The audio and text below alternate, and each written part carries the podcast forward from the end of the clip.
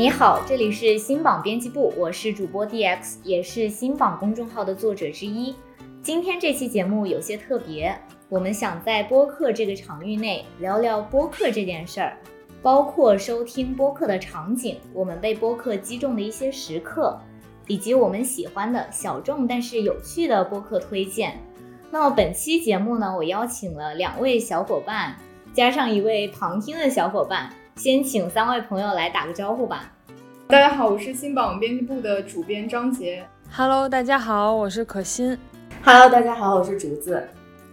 嗯，那么我们四个人呢，可心和我算是微微资深的播客用户，算是比较爱听播客的人。然后刚刚录制之前，我们浅看了一下竹子老师的这个收听小宇宙的时长，然后发现他也听了一百多个小时。所以我们仨加起来，小宇宙的收听时长大概是五百个小时。然后张杰作为一个不怎么听播客的人呢，在节目开始之前给我们列了好多好多问题，你就这么开始问吧，我们仨已经准备好了。要不就先从你们怎么入坑开始聊吧，就是你们大概都是从什么时候开始听播客的？其实我大概是两年前，那个时候就是偶然发现一个我喜欢了很长时间的一个博主，叫你好竹子，然后他有自己的播客叫喷嚏，是跟他的好朋友韩夏从二零一七年开始一起做的。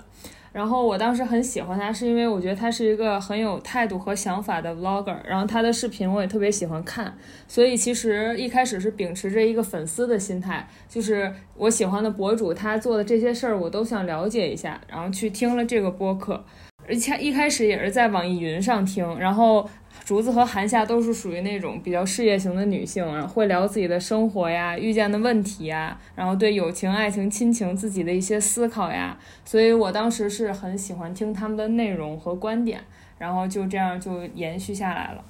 后来正式入坑，就是下载小宇宙去很长时间，然后有周期的这种去听播客，其实是在韩夏在微博里分享了一个他最近收听的一些播客节目的。一个 list，然后里面有一个文化有限。我当时就是看到这个名字，我自己比较好奇，就去搜了一下这档播客。然后那时候发现，就是网易云听播客的入口也不是很方便，然后收录的也不是很全，就去下载了小宇宙，专门听播客。后来也是通过这个 APP 了解到了更多的节目。那我觉得我的入坑经历跟你还挺像的，我也是一开始从网易云以及一些其他的就是非专业。播客软件开始听，然后后面慢慢慢慢的开始转移到小宇宙上面来。我开始听播客的时候比较早了，大概是二零一六年。然后那年我刚刚开始上大学，但是那种大学吧，该说不说，教学水平确实一般啊。他那个水课大概占百分之五十吧。比如说上个摄影课，然后老师就把那个摄影棚给我们布置好景，他自己呢就管自己。回办公室喝茶去了，留我们一堆学生瞎拍，也不讲摄影技巧、摄影理念，完了也不点评学生作业，就是非常摆烂的一种教学态度。但是我是属于那种比较爱学习的小孩，刚巧呢也是运气比较好，就遇到了另外一门课的老师，他就去网上给我们到处找那种拓展学习面的网课，有视频的，也有音频的。所以我一开始听的播客雏形其实是这种音频类的网课。然后当时听了一位中国人民大学新闻学院的老师的课，叫董晨宇。我现在还有关注他，他微博啊、B 站啊，还有他网上的报道。我会觉得他是那种很真诚的寓教于乐的老师。然后因为喜欢这个老师，所以我才持续性的听音频类的内容。然后我才慢慢的发现，原来。播客有这么多丰富的类型和节目，所以就慢慢慢慢的保持了听播客的这种习惯，然后开始频繁收听，应该是我两年前，也就是二零二零年那一年，刚好也是我有学习需要，然后我要去香港留学，他们那个时候是纯英文教学嘛，我就去苹果那个播客软件上面到处找英文节目。我前两天又去久违的翻了一下，我关注了 NPR 的。The Indicator, Invisibilia, Planet Money，还有那个 BBC 的 Wake Up to Money, Stuff You Should Know 之类的，就是它有财经类的，也有社会人文类的。但是其实我并没有完全听懂，就放在那边磨耳朵嘛，去熟悉外国人说话的语速，然后尽可能的去 get 到他说的意思。这就是我入坑播客的一个经历了。我正式听播客其实就是去年，大概二零年的时候，就是听谐星聊天会。但是再往前追溯的话，就可能大学的时候一直有听 BBC 的一些播客，因为他们很多播客就是做的很有意思嘛，BBC Learning English 那些。然后再往前追溯，其实我小学的时候就是跟电台的老师去学一些播音，然后就在那个电台的棚里面。其实电台它也是再往前追溯，就是播客的一个雏形嘛。就是播客这个概念近几年在国内流行起来，然后我小的时候就觉得电台节目其实就是一种播客。嗯，哇，你们追溯的好远啊！你要张姐要开始追溯自己的小学了。就是我觉得啊，这就是你录之前一分钟的准备吗？播客天才，不是，这个是我刚才想的，以前一分钟我还没想到这个。哦，感觉你们追溯的都很遥远。你们一般是会在什么样的场景下听播客呢？可心聊吧。嗯嗯，好。我现在其实主要会在午休或者晚上睡前抽二十分钟听一会儿，那个时候就感觉很安静，然后可以沉得下心来听人说话，就感觉这个时间是挺合适的。然后晚上的时候，我一般就会定个时，然后有的时候可能那种比较长的节目听不完就直接睡着了。所以我其实个人还是挺喜欢故事 FM 那种时长的节目，就二十到三十分钟一个节目，我可以听得很完整，然后再可能入睡或者怎么样。还有的时候是我在化妆的时候，然后也会去听，那个时候就需要半专注，然后但是又需要耳边有一点声音，那个时候就感觉很适合听一下播客。我跟可心的场景差不多，我几乎都是在睡前听的。然后我最早入坑不是谐星聊天会嘛，我也是会把把它定时，定个半个小时，然后想睡觉。但是因为它太好笑了，所以我经常听到第半个小时的时候，我就爬起来再设置成一个小时，我想把这个梗听完。然后我睡着睡着就哈哈哈哈，突然开始笑。哎，那你最后不是笑清醒了吗？对，但是有的时候如果你特别困是能睡着的。所以后来我就开始听一些文化类的。就我主要就是听脱口秀演员跟这些媒体老师的播客，我发现脱口秀演员的播客不太适合入睡，后来我就转成听媒体老师的播客。你在说他们的播客无聊是吗？不是不是，马上去告诉他们，只是他们这种文化类的知识点比较多，但是呢，他们就是他不会故意的往里面加梗，你知道吗？哎，我都能想象那个场景，就他睡前半小时设定好之后，然后越听越好笑，突然坐了起来找个人分享一下，然后最后两三点钟才睡的那种。我们那天说的大张伟在脱口秀里说的那句，就是多多读书就能让人有深度的睡眠，然后然后播客也也有这个效果。我的那个收听场景特别单一，要么是在上班的路上，要么是在下班的路上。所以上次开会的时候，张杰跟我们说很好奇我们的收听场景是什么样的，然后我心想这有什么好好奇的？我的十秒钟就可以讲完了，就是。因为我每天通勤大概会花两个小时到两个半小时，这么长的时间刚好可以给我听完一整期的播客，而且就是我某种程度上是为了听播客，然后或者是有整块的时间去消耗一个完整的内容产品，才把我家租在离公司这么远的地方。然后当然还有一部分原因就是钱了，明明是应该钱放在前面。其实最早就是播客在美国火起来，就是因为美国比较大，嗯，然后大部分人其实都是开车去上下班，然后在车的这个场景里面，其实音频是最不可替代的，所以很大一部分就是收听播客的人都是有这个开车上下班通勤的需求这个人。然后我觉得地铁上稍微有点吵，我有时候会听不见，然后我就把它声音调到很大很大，我还为了这个买了一个降噪耳机。啊，我用的是 AirPods，我觉得还挺好用的，这不是广告啊，朋友们。我们 我们一个一个一百五十订阅量的播客还没有广告呢。那天跟 D 老师聊天嘛，说为什么我听播客听的少，感觉现在听下来一个原因就是因为我没有车，也没有降噪耳机，再加上你住的离公司很近，没有通勤的场景。哦，对对对，因为我记得你那天有一句话是说，你说你听播客是为了打发时间嘛。嗯。但我觉得我好像没有那么多需要打发的时间，就或者说我能打发时间。就是做的事情其实还挺多的，他太忙了。对，这个就是各种各样的事儿吧。就是对我来说，可能播客它的优先级就没有那么高。还有你你说那个上班地铁上听嘛，嗯，然后因为我住的离公司很近，我我那天还算过，就是骑自行车上班的话，大概就需要一点五首歌的距离。然后如果是等红绿灯的话，就是两首歌。然后播客节目一般只够听一个开头的那种寒暄环节，然后就没有这个场景吧。地铁我也会觉得有点听不清，对，啊，可能听力的问题，还有耳机的问题，然后还有比如说做家务的时候，或者是做饭的时候，我我也会觉得有点吵，就是它会有一些那种呲里嚓，就是噼里啪啦的这种声音，啊，然后而且如果这个节目我喜欢的话，我是那种就几句话没有听清楚的话，我一定要把它拉回去再听一下。哦，但是听播客的意义就在于它很长，然后你不需要完全听完，但是如你果我特别喜欢的，比。如说他刚才那句话说什么来着？他们在笑什么？那小宇宙很适合你啊，它有倒回十五秒的功能。你们现在每周会花多少时间在播客上？比如说你们每个人的收听时长大概都是多少？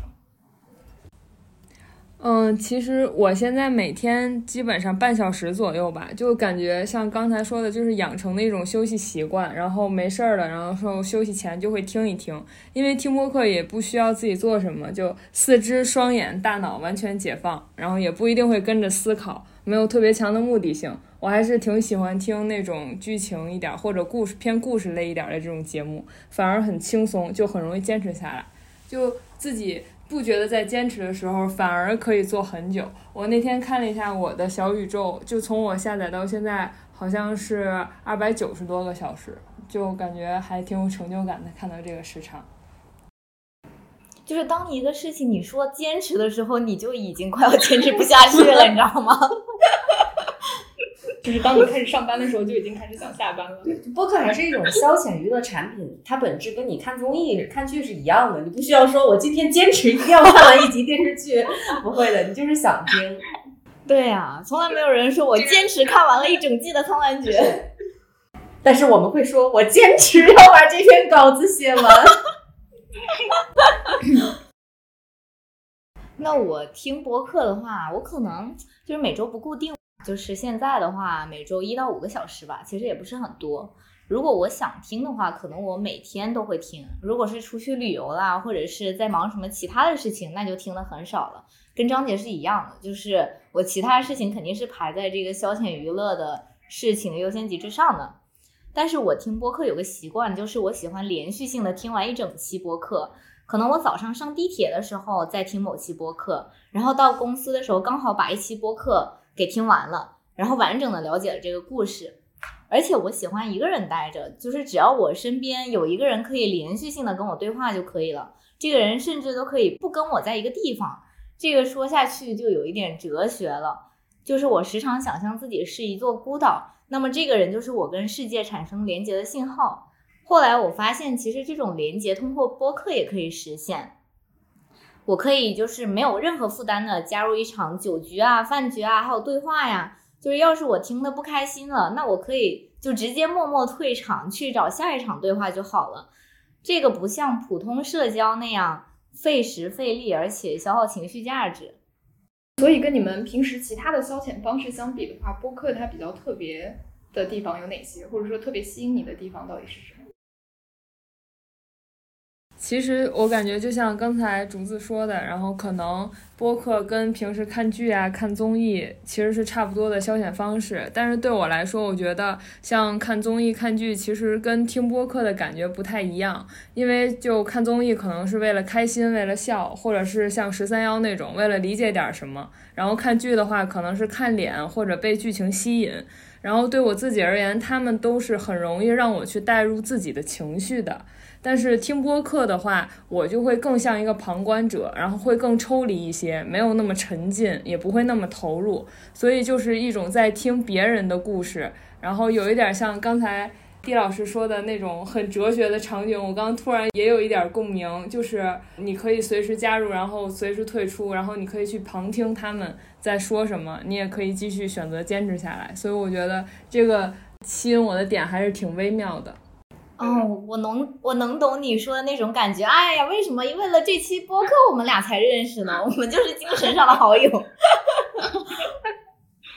我感觉啊，就是我们平常的消遣方式，不是一般都是跟朋友出去吃吃饭啊、喝喝酒啊，然后旅旅游啊，就是什么散散步之类的嘛。但是当我们出去吃饭喝酒的时候，其实我们一般都是跟熟悉的朋友出去，对吧？我们交流一下近况，然后问问你工作怎么样了，然后你问问我家里的这个什么宠物养的怎么样了之类的。因为你跟这个朋友非常熟悉，所以你会有一种安全感，还有放松感。但是恰恰也是因为这样，你获取到的新信息是非常有限的。比方说，我听播客的话，我爱听一些影视娱乐行业的播客，比如说木有鱼丸，木是木头的木，丸是丸子的丸。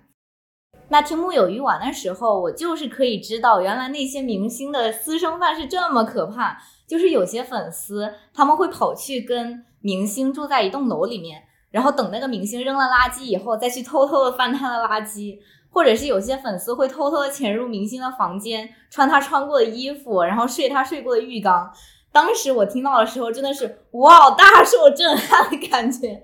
就是这个是我不怎么混娱乐圈的人体会不到的东西。上周我还听了另外一个播客，是薯条码头出的，叫《别样支教故事》。我的学生是小镇不做题家，他就提到有一个嘉宾去支教的学校里面的小孩。我们管他叫顺哥。这个顺哥虽然年纪轻轻，才十几岁，但是人生经历非常丰富。首先，这小孩是班上那种混子学生，五秒钟就能炫完一瓶可乐，三秒钟就能炫完一瓶酒的那种。平常也不好好学习，有一种匪气。但是他中考考的还行，考上了当地的一个重点高中，把他初中那个班主任高兴坏了。那这个支教老师就问他：“你是咋考上的？”他就说，中考前一天去沙漠里面骑了一整天的摩托车，也不复习，第二天就直接上考场了。考试的过程中呢，因为监考老师不让睡觉，他就把答题卡写的特别满。然后考试的中间两天晚上都出去喝酒，最后一天考试的前一天晚上，他是先喝酒，再打麻将，然后再打台球，最后还打了一架，然后上考场，就这么考上那个高中了。就是真的非常精彩，推荐你们去听。我当时本来是抱着。很无聊的心态去听的，结果听着听着根本停不下来。你能在听播客的过程中持续的收获到新的刺激、新的故事，还有新的体会。就电影导演杨德昌说过，电影延长了人类三倍的生命。我觉得播客也是一样的。就比如说你说娱乐圈的这个事情，你其实，在图文啊，在短视频或者是长视频，就其他的这种内容形式，其实你也是可以获获取这样的信息的。但是有意思啊，就是你要听他们一起讲，然后讲出来，然后哈哈爆笑，就是你要感受那种氛围。所以这个这个关键其实也不是在于它这个选题或者它的内容本身，而在于他们这种表表达方式，对吧？表现形式，你能够处在那个氛围里，感受他们的那种。我觉得这个也很重要，但是他那个选题也很重要，就是你这个东西用文字写出来就没有那么好笑了。然后还有一个点，就是因为你刚提到一个词是无聊心态嘛。我是不是能这样理解？就是我们其实很多时候在看文章的时候，首先我们会看到一篇标题，所以就是你感兴趣点进去，然后看再看它的开头。呃，开头基本上会讲这篇文章大概会讲什么东西的很多，然后你感兴趣你会继续看。但是在听播客的时候，很多时候一个小时的音频，你其实并没有特别的知道里面具体会讲什么。嗯啊。其实它是有那种模糊的预期，因为它有那种 show notes 嘛，就是它每期播客的简介里面会放，比如说十分钟的时候讲什么，二十分钟的讲时候讲什么。但是通过这个 show notes，你完全不知道它具体讲的是什么，你还是要具体的去听。我当时去听这期播客，完全就是因为它那个就那期节目的主题我比较感兴趣，就是小镇不做题家。我们已经看了太多太多做题家的文章了，都有点麻木了。然后他这个反向选题，我就很感兴趣，想去听一听。而且我一开始以为是那种非常文绉绉的探讨，然后我们上升一下什么哲学家、经济学家说过什么的，但是最后是一档非常放松的节目。我跟他们俩其实都不太一样，我就是播客对我来说最大的不可取代性在于在室内的环境里面，我可以闭上眼睛听它。因为就是大家工作一天一直对着电脑或者手机嘛，眼睛真的非常非常累，所以就是午休啊，或者是晚上的时候，你真的想休息一下眼睛，但是你要需要一些东西来填补你的这个思想上，所以我就会听播客。嗯，哦，对的，而且因为我们做媒体嘛，我们已经从早到晚盯着手机了，就是当你放松的时候，你已经不想再看手机了，这个时候就会选择让耳朵出来一下，去听听其他东西。哎，那你们刚才其实也提到自己喜欢那些播客。呃，我不知道是不是可以顺便就是就着这个推荐一下你们觉得比较有趣小众的一些播客，给我这个没有怎么听过播客的我的小宇宙时长才三十不到三十个小时的人。我觉得我还是出于一个粉丝心态吧。然后这个竹子他最近新晋为妈妈之后，然后自己开了一个自己的播客叫嗨秋，就是在一些深夜需要。看孩看着宝宝入睡的时候，自己一个人坐在沙发上拿着红酒杯，然后想找人聊聊天儿，然后想说说话的时候，自己会说的一个节目。这个节目也是刚开不久，如果有兴趣的话可以听一下。我自己感觉他一些对人生啊，包括职场女性啊，或者是说嗯，女性过了三十岁以后的一些想法啊，其实还是让我挺有学习的，我感觉。不好意思，我插一句啊，就是可嗯心提到的竹子，此竹子非彼竹子，超我们的竹子还没有超过三十岁。我说的是你好竹子的那个竹子。对的，那我就推荐两个吧，说多了大家也记不住。一个是凹凸电波，这个是几个浙传的学生做了一档播客，然后他们现在已经毕业了，他们是大学的时候就认识，成为了好朋友，做了这档播客，并且现在一直在全职做这个事情。而且这几个主播都特别年轻，我记得其中一个男主播比我年纪还要小，是九九年的，但是他们聊天的氛围感和好笑程度真的绝佳，你很难再找出跟凹凸电波主播配合默契程度一样好的主播，就是那种你懂我的梗，我接你的茬儿的感觉。他们主播早年间一直是住在一起的，合租在一个几室一厅的房子里面，有男生也有女生，但只是关系很好，男生女生没有一对是情侣，跟《老友记》差不多。你听的时候会很羡慕他们那种像亲情一样的友情。而且我记得有一次我听凹凸电波，因为几个主播都是艺术生嘛，他们就讲艺考的时候，有个女生在房间里面跳舞，然后跳着跳着一个转圈，哎，啪的一声，一不小心手打到房间的那个灯的开关，整个屋子就黑了。哎，我讲出来没有那么好笑，但是听主播加上他们其他两个主播大笑，我真的爆笑，就是属于那种在地铁上戴着耳机，然后噗嗤哈哈哈，有又不好意思笑出来，只能把它含住的那种爆笑，真的太好笑了。你们到时候去听一下。还有一个呢，就是一个比较小众的播客，叫裸辞后的快乐生活。他这个节目的主播叫李小道，他是硕士毕业之后，他做了五年的人类学编辑，然后从国企裸辞，在北京的胡同里面开了个小卖部，之后呢又去武当山做义工。现在他刚刚重新参加了高考，已经成为了医学院的一个大一新生。我有关注他的豆瓣，他现在已经开学了，还在群里跟辅导员啊，还有零零后的学生互动。我就觉得这是一个挺神奇的事情。我之前看那个正午故事，还有看客 Inside 都报道过他，然后他自己现在又跑过来开了播客，我就很佩服这种从头再来的勇气。加上这个主播讲话的语速啊、语音语调，其实都很适合这档播客。同时又很有意思，他就经常讲那种胡同里的小卖部的日常，然后我就知道了一个小卖部的老板应该怎么样进货，然后怎么跟邻里之间搞好关系，怎么搞定经常跑来玩闹的小孩，这些也很有意思。我觉得有一些媒体的厂牌做的播客也比较好，就是 GQ Talk，他们会邀请一些圈内的人啊，做一些访谈，就是像我们的同行。就是我感觉像了解我们的同行一样，就看他们在关注什么，他们跟采访对象是怎样去聊天的，就听起来也很舒服。然后我非常喜欢的一个编辑部的播客叫没理想编辑部，他是看理想旗下的一个我还以为你要安利我。我们还不够夹带私货。我们不配，我们还不配。然后没理想编辑部，我就感觉听起来就是非常舒服，会有一种非常有安全感的一种感觉。那你们一般会因为一些什么样的因素关注一档播客？就比如说话题啊，或者是聊天氛围特别好啊，主播性格魅力啊，或者他声音特别好听啊等等。就如果让你们给这些自己的这个因素排个序，会怎么排？嗯，其实因为我入坑的原因吧，所以一开始对我比较大影响的会是主播。如果我一开始就是知道他的，本身就很喜欢这个博主，然后我对他周围的生活都是很了解的，我就会很容易听进去。如果是不太了解的这种栏目，我其实会对这个话题比较看重，因为我自己听播客主要也是几类，一类就是听这种观点的，可能是需要自己动一点脑子的。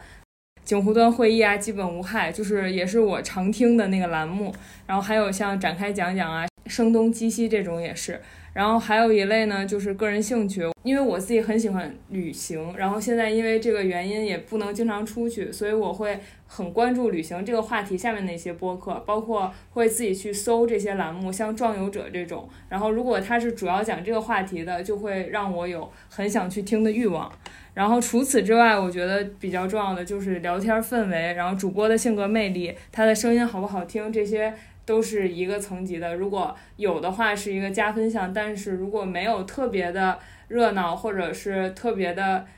嗯有那种一起聊的氛围，他话题 OK 的话，我也可以听下去。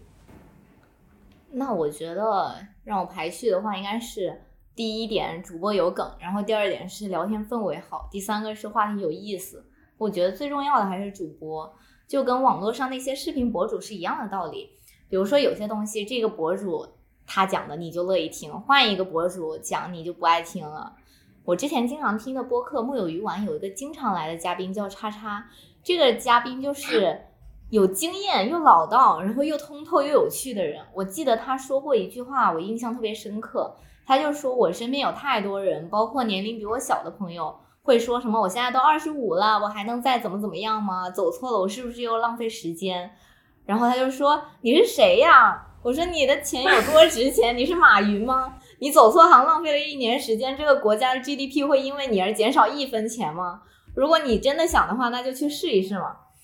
就是这句话，某种程度上影响了我的做事风格。然后我有的时候会经常自命不凡的时候，心里想我是谁呀？然后我现在就是会变得更加果断，更不在意结果一些。结果这个叉叉呢，就是他在上完第一次节目的时候，就有好多听众在底下说，请叉叉老师常驻，然后叉叉老师能不能自己开个播客之类的。他那个话好像就脱口秀大会最新一期那个是谁说的？说二十多岁的人就是会嫉妒啊，我就是嫉妒那些有钱的人，怎么怎么样，好像。对，就是姜子浩说，像徐志胜那种年少成名，然后一夜之间出来的天才，那是变态。但是大部分人都是普普通通的，对的就是二十多岁，他就是没房没车没钱，事业也没什么成就。对对，哎，突然感觉叫不要叫 DX，可以叫 D 叉。不要，好难听啊，好奇怪的想法。我觉得最吸引我的是氛围吧，就是你听闲聊，你就是想象中你在现场一样沉浸式听播客，嗯你能想象中就现场的人是怎么爆笑，然后主播之间插混打磕的这种感觉，就是氛围对我来讲是最吸引我的。嗯，那你们有一些雷点吗？雷点，可心先说吧。嗯，我之前有就是刷热播榜啊，或者什么，会因为一些话题觉得很感兴趣点进去，但是他一开场就有那种突如其来的 BGM，或者是还没有怎么样，突然突然变得无缘无故自嗨型的那种主播，我就会有一点儿想要去退出去，不想再去听。对，这些就是那种很小的一个点一个点的那种惊吓，会让我不想听这个播客。要那种最好还是比较缓和，然后和内容是相配的 BGM 或者是一些氛围，会让我更舒服一些。你不喜欢一个点一个点的惊吓，是因为你需要在睡前听。你对，可能跟我的场景也有关系。我这个突如其来 BGM 是想到姜思达刚做播客的时候，其实我还是挺爱听的。结果后来他就经常动不动敲一下锣什么的，这个我有同感。我跟你有相似的原因，就是我最受不了的就是音质差、有杂音。因为不是说去年开始就涌现出来了一大波新的播客嘛，嗯他们有的时候录制的设备，因为是新手嘛，所以就会有杂音呐、或者是哗啦哗啦的声音。你就是因为你要在我们都要在睡前听，所以我很怕，就是他突然就是那个声音很杂乱，然后就睡不着。哦，对，你们说 BGM 我也有感觉，就是我特别讨厌那种 BGM 很长的，就是进场就是进了半个小时了，他还在 BGM。哦，说错，进了三十秒了，他还在 BGM，我就想我在听什么呢？这小时还在 BGM。我在听一档音乐节目是吗？他还没有进到但是它的主题，这种我就是真的三十秒是我坚持的最长的时间了，我不能再接受更长的开场白。但我一般开场白都会用十五秒快进掉，啊、就是调到他开始说的时候我才听。但因为我经常听新的播客，就是新的播客，你想要听一听他前面设计的那个就是音效嘛，有些音效设计还是挺有意思的。而且我的雷点跟竹子老师也差不多，就是有一些那个播客节目收音真的太差了，就是我很讨厌那种全损音质。这种模式的播客啊，出现的原因是什么？我估计就是他们远程录制的时候，直接就拿那个会议软件录了，录完了之后他也不剪辑，他就是里面卡卡卡卡啊啊啊，然后他就直接全给放进去，录完了之后就加个片头，加个片尾就给它上传了。然后有的那种又是有一些什么声音忽大忽小啊，连接信号忽强忽弱啊，这种我真的听得非常难受。我大概听个二十秒左右就不听了。我其实还有一个非常个人主观私人的雷点，就是有些声音它是夹杂着一些口水音，嗯，或者它有的声音特别的尖刺耳那种，我有我有点听不下去。那你能接受就是那个主持人他讲话有口音吗？口音没问题啊，哦我觉得方言是一个特别亲切的东西。有些有些有些东北口音或者什么，不是还特别有喜感吗？啊，不是方言，就是啊讲话普通话不标准，就是那个，标准是吗？对，就是听到这个我非常难受。我还我还行，我我我可能是就是徐志徐志胜听多了 就还行。最近让我就因为播客让我印象特别深的一个事儿是，因为我现在在同时也在做新榜和他的朋友这个线上直播的栏目，然后我们上期的嘉宾是在海外做 TikTok 的黎叔，然后我当时收到这个分享嘉宾之后，我就想说我要从各个渠道去了解一下这个嘉宾他自己的一些背景啊，或者从业经历啊这些。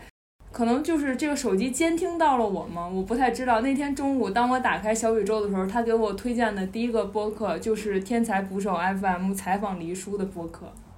我觉得哇，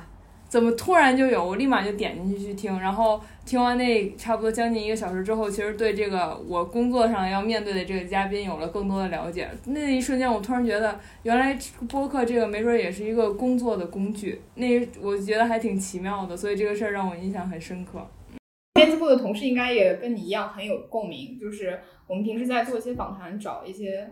聊天对象的时候，其实播客已经成为一个特别好的找素材的渠道吧。因为你会发现很多人他在聊天的时候状态会更放松、更接近本人，所以你可以通过播客对他有一个更深的了解，而且在聊天状态下，嗯，他说的话一般不会特别的官方，或者是特别的严肃严谨，然后你偶尔还能听到他讲一些八卦或者是一些真心话。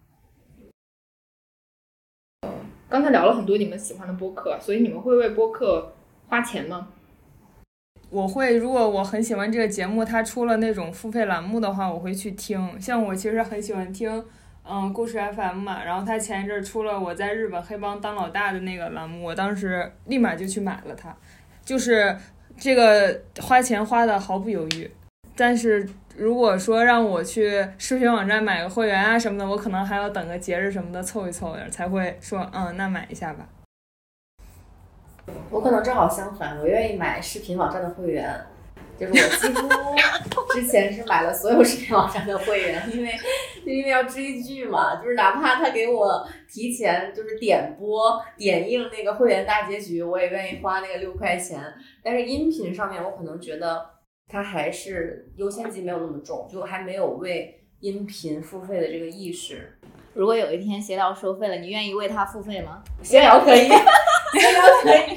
就是因为在我这个收听排行榜上，闲聊就是可能占到了我总时长的就可能百分之五十这样子，就是远远就是超过其他的节目，就是它可以，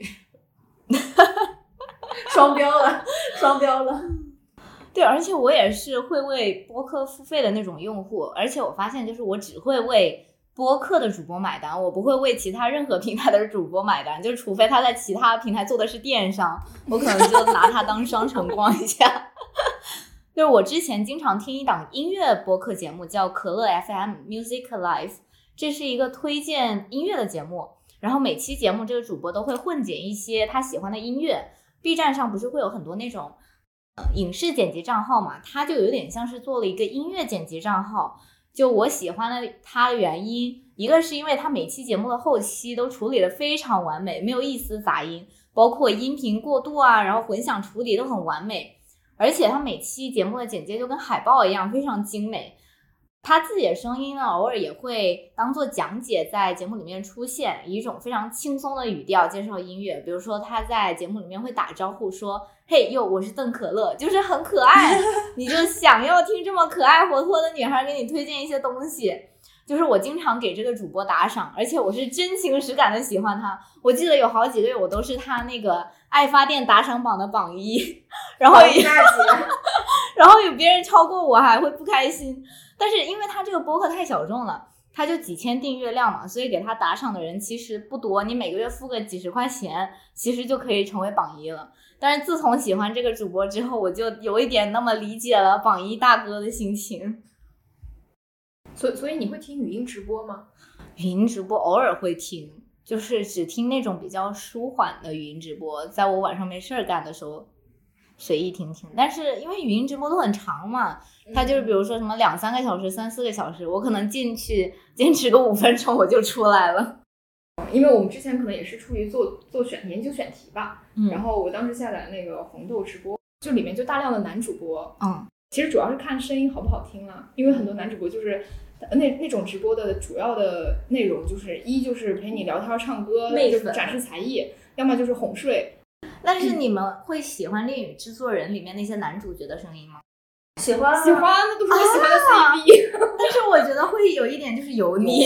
就他念出那一段台词的时候，多少有点那个。他那个本来就霸总设定嘛。但我觉得语音直播跟播客可能有一个不一样的地方，因为它是直播嘛。嗯啊，我之前有有一次我印象很深，就是大半夜那天晚上深夜吧，都已经很晚了，然后那个男主播正在跟一个观众听众连麦，那个听众是一个在台湾那边的女生，然后他们就聊起了天来，他就跟他聊一些他他在台湾的一些生活一些事情，呃，然后你你想象一下，你深夜然后躺在床上，然后听听着两个陌生人在那边呃打电话聊天一样的这个感觉。突然就觉得还挺温馨的，因为是直播嘛，所以你就会有一种天涯共此时的感觉。三位都是比较资深的播友嘛，就像相对我来说，就你们觉得中文播客领域有哪些内容是你们其实还比较感兴趣、想听到，但实际上比较少能听到的？就是我觉得播客领域还很缺那种综艺或者是泛娱乐化的播客，就比方说我们听娱乐化的播客。大家一听就知道是闲聊，然后或者是其他比较知名的大播客，但是除了这几档播客之外，你很少再听到其他那种娱乐类的播客了。现在在喜马拉雅上最受欢迎的节目之一，应该就是郭德纲的相声。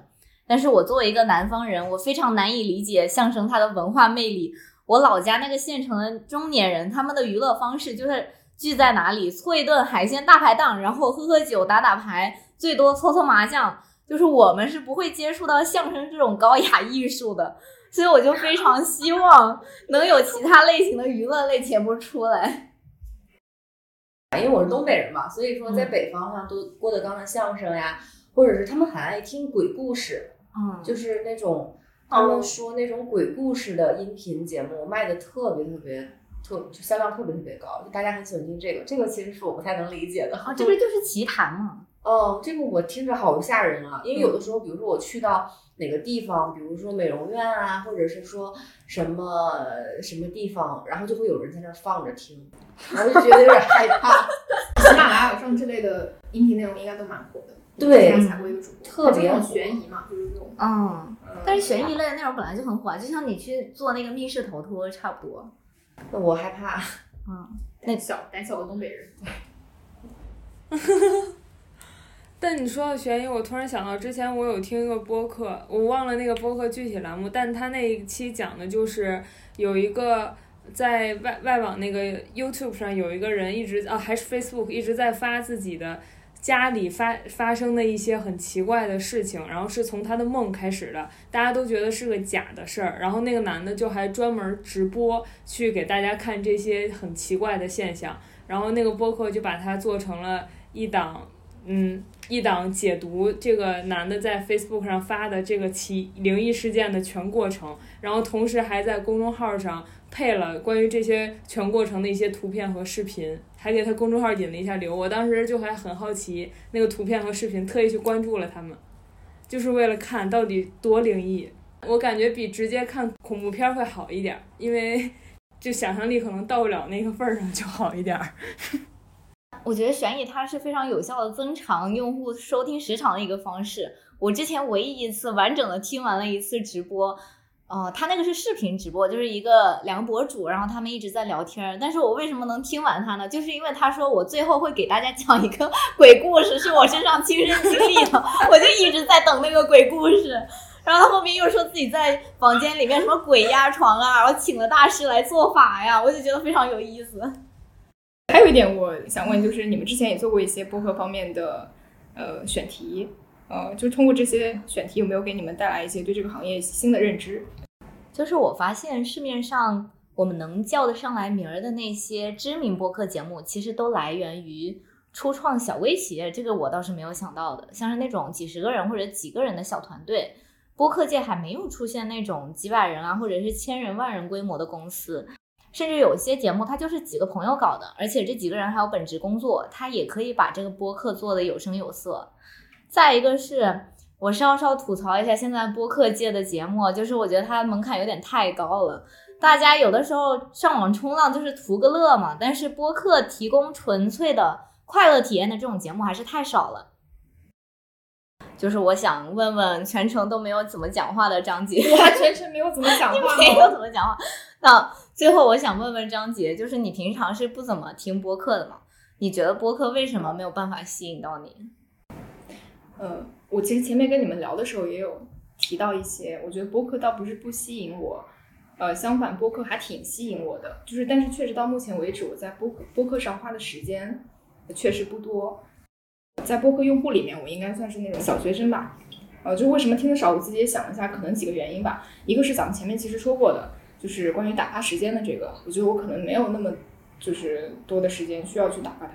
然后以及我打发时间能做的事情还挺多的。呃，就比如我前段时间去云南出差，我其实还整了个非洲鼓过来，最近在家里捣鼓这个东西。然后第二个就是还是，可能我没有找到太多合适的收听场景吧，有这个关系。就是我也是那种听的时候想，呃，干点什么别的的那种。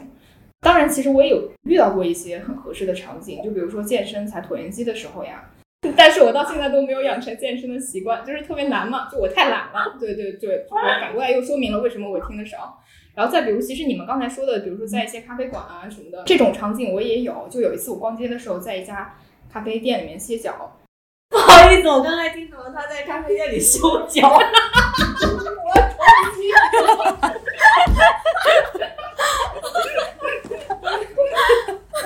等一下。救救我！刚太好笑了。我脑子里面有那个画面。像叶中奖。小心！先讲个词，就是在古代电视剧，我们去前方的客栈歇歇脚吧。你现代人还歇脚？不是，因为当时当时就是逛街逛累了，想找个地方歇脚，就这么简单，所以我就直接出手。完蛋了！我现在脑子里面都是张杰的脚，怎么办？不是，我现在就露出我的脚，让你们好好欣赏一下。哎，救救我吧！冷静半秒钟，深呼吸，姐妹们。呃，还有一些场景跟你们前面提到的比较类似吧，就比如说，呃，有一次我在一家店里，呃，咖啡店，可能一个人坐在角落，当时听完了三五环一期就是刘飞跟毛东对话的节目，他们当时聊了一些关于记者啊、创业啊、大厂工作经历啊，还有喜剧的一些事情，就这个体验还是挺好的，就跟你们前面说的一样，就像参与了他们的一次聊天嘛。不过你主要是听他们在说，毛东说他需要全职工作为自己提供自律，虽然这可能是一种逃避的解决方案。我当时听的时候就在想，我是不是也有这样的问题吧？不过最近我看到他说他已经离职了，呃，就是总之对我来说还是有一些适合的收听场景的，但是整体来说就是很随缘，就是我没有那种刻意的每周必须要听多少个小时，或者是我每天特定的在某些场景下一定会去听播客的这种。但是播客这种内容形式，我觉得还是挺吸引我的。呃，我觉得声音内容是都有一种很特别的吸引力吧，因为声音对每个人来说是独一无二的。那我们的今天节目也聊得差不多了，今天节目就到这里了，感谢你的收听，我们下一期节目再见，拜拜，拜拜。